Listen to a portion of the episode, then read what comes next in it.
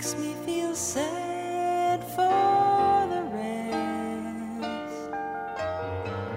Nobody does it half as good.